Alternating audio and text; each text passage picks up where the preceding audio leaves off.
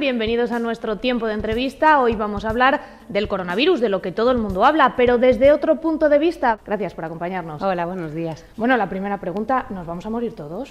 Todo relacionado en No es nada ten un 20% de fantasía. Non aceptamos queixas.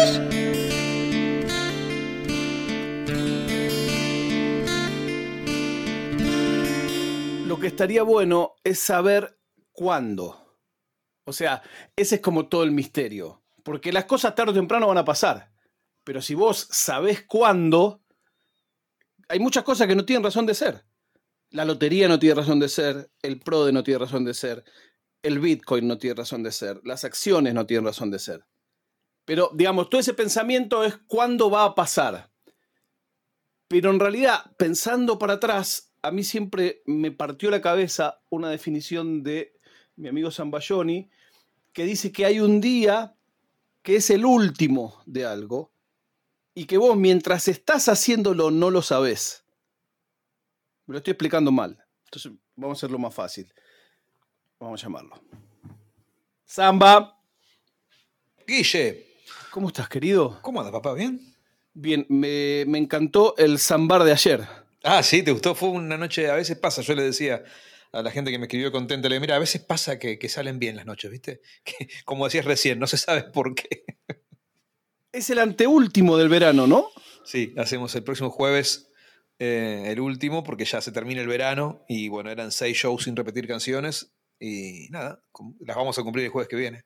Contento, la verdad contento. A mí me pasa una cosa insólita, que es que por un tema de horarios, para mí el zambar es el viernes a la mañana y grabado. Y me da una envidia total los que interactuaron en vivo. Eh, pero bueno, también es como otra experiencia, porque yo de verdad no sé nada, no sé cuáles cantaste, cuáles no. Entonces para mí es vivo real, no adelanto, Claro. no pauso. Claro, Eh, claro, claro. Pero bueno, todos los viernes por la mañana acá se te escucha. Y, y es gracioso porque es algo que fue hecho con una vibra de noche escucharlo de día. Sí, bueno, pero te sí. quería- Decime. Te quería preguntar una cosa, porque me estoy un poco. Vos hiciste una canción que a mí me encanta que se llama El Whisky de Dios. Es que yo estaba intentando explicar para la poca gente que no la escuchó de qué va y por qué escribiste esa canción.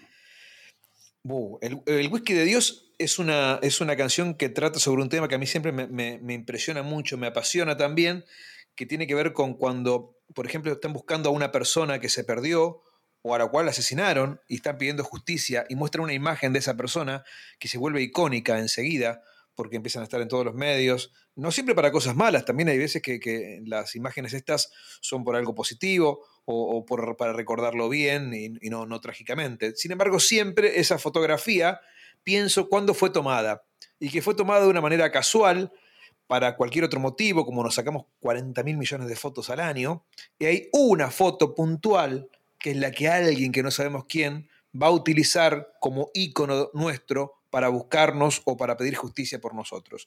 Entonces, yendo un poco más lejos con esta idea, se me ocurrió en la canción proponer que en el momento que le sacan a la persona esa esa foto, comienza su cuenta regresiva. A partir de ese momento que le sacaron la foto, comienza la cuenta regresiva que terminará, por supuesto, en este hecho que, como dijimos recién, puede ser este, trágico. Que es el- también en un momento vos lo, lo enumerás. En un momento también vos lo decís en primera persona, vos decís, eh, nunca sé cuando te están sacando la foto con la que mañana van a velarte. O sea, como que eh, ahí, ahí es donde a mí me hace caer como que a todos de verdad una vez nos pasa. O Sí, sea, claro. siempre va a haber una última vez que viste a tu equipo de fútbol, una última vez que comiste pizza, una, una última vez. Y, y así es hasta el infinito. Porque Sí. el tema es que de todas las cosas que hicimos, habrá habido una primera y una última. La primera la sabemos y la última no. Claro. Bueno, de hecho la canción, eh, una vez que está la idea que es esta, puedes hacer 10.000 estrofas. Yo elegí tres nomás, este, para no que se haga muy larga, pero se- una, la, la- la primera es esa, la de la foto. La segunda es cuando elegís un pantalón de la vidriera, cuando elegís la ropa con la cual van a velarte, que obviamente no lo sabés. Pasás por la vidriera, te gustó un pantalón o te gustó una camisa, este, y dijiste me va a quedar bien y está en oferta o lo que sea, y la compras. Y en el momento que la compras, inicia tu cuenta regresiva. Y la última. O sea, para vos está linkeado, linkeado. A mí me gusta que vos sos más malo que yo. Porque para mí era como una cosa melancólica de, ay, bueno, este es el último pantalón que compré. Y para vos es, te vas a morir porque compraste ese pantalón. No, no, no, no. Es que no es que te vas a morir porque compraste el pantalón, sino eh, es como una figura poética, ¿no? Obviamente que el, el- el motivo de la canción es otro. Es, es esa. esa esa angustia, entre comillas, que significa que no es mía esta idea, esta idea desde, desde- habría que arrancar por Borges, que, que lo, lo dijo perfectamente. Esa, por eso esta, tiene una vuelta más. Pero eso de esa angustia de no saber cuándo haces algo por última vez, o cuando saludas a alguien por última vez, que es justamente la última estrofa de la canción. Y, y en la última parte de la canción justamente digo eso, ¿no? De que no se puede vivir así. Dice, es una eh, rutina insoportable de pensar el final. Es un delirio pensar así porque, porque te, te vas, te vas del presente y eso sí es grave. Eso sí Mirá es cómo grave. me jodiste. Mirá porque- cómo me jodiste. Y, porque no Porque importa te- la verdad si la última vez o no. Tenés que vivir lo mejor posible igual. No. Eh, sí, sí, porque No. te dicen, ¿cómo? Ah, viví como el último día de tu vida. Pero no, ni, ni no. ¿Para qué quiero vivir así el último día de mi vida? No voy a estar contento disfrutando de que voy a, no sé, a manejar eh, un, un coche de último modelo. No, el último día de mi vida voy a estar triste. Entonces no hay que vivir como si, se como si fuese posiblemente la última vez que hagas algo. Es mi visión. Pero mira, yo que soy pesado, a mí me gustaría saber cuándo puedo insistir una vez más. Total, ya lo cansé al otro. O sea, ¿sabes cuándo pensé esto? Y dije, yo te toca hablar esto con Samba. Yo estoy atravesando como padre la preadolescencia de mi hija. Ujú. Y antes, eh, yo no los contaba, pero antes le daba 20 besos por día a mi hija. Después empezaron a ser 15, después empezaron a ser 10. Y ahora tengo que rogar, por favor, a- uno a la mañana y uno cuando vuelve. Y entonces ahí me apareció la idea de que va a haber un día en el que va a ser el último sin que yo lo pida.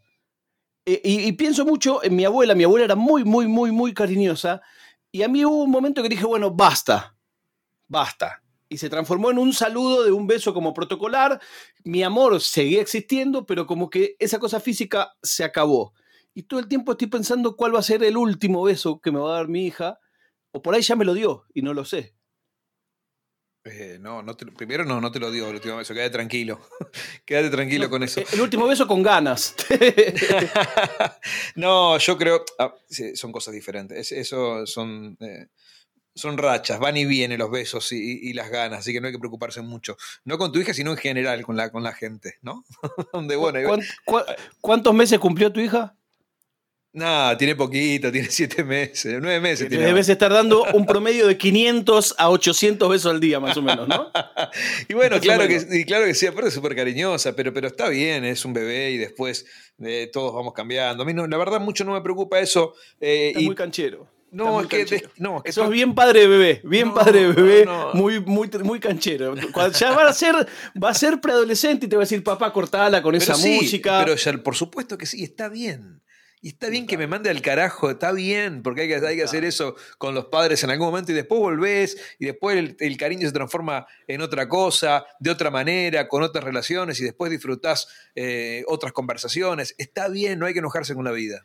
Te voy a decir una cosa que la niego delante de mi hija Mm. eh, y por supuesto ante un juez. Y una vez eh, Romaniuch me dijo una, una cosa que fue una condena.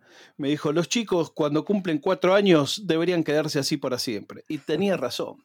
Es lo más lindo, los cuatro años es Golden Age. Pero yo si le digo eso, mi hija se enoja, entonces no lo puedo decir más.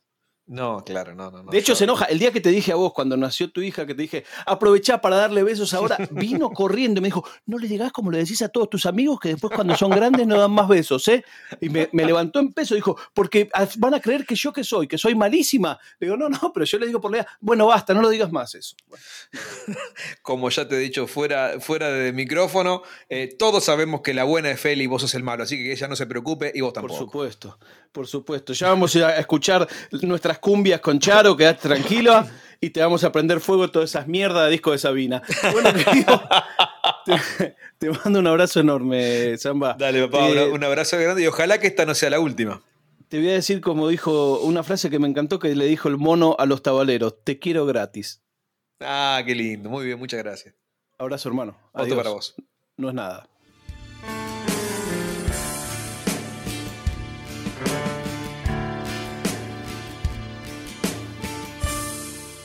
シナナードパドカスツ。